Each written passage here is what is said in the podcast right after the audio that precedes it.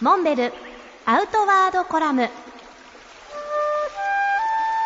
モンベルの辰野勇です。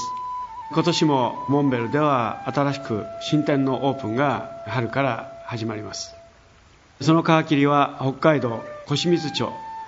この町は人口5000人の小さな町ですがオホーツクに面した網走と中標津に隣接した農業を中心にした町です。冬2月には流氷が接岸し春から夏秋にかけて原生花園が有名です。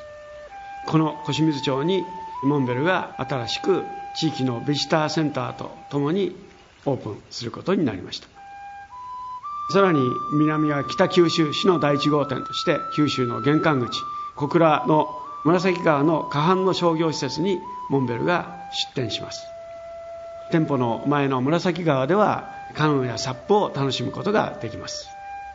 そしてもう一箇所茨城県ひたちなかに新たなモンベルショップがオープンします。4月にオープンするモンベルの直営店は3店舗。さらに前にも紹介しました大山参道市場。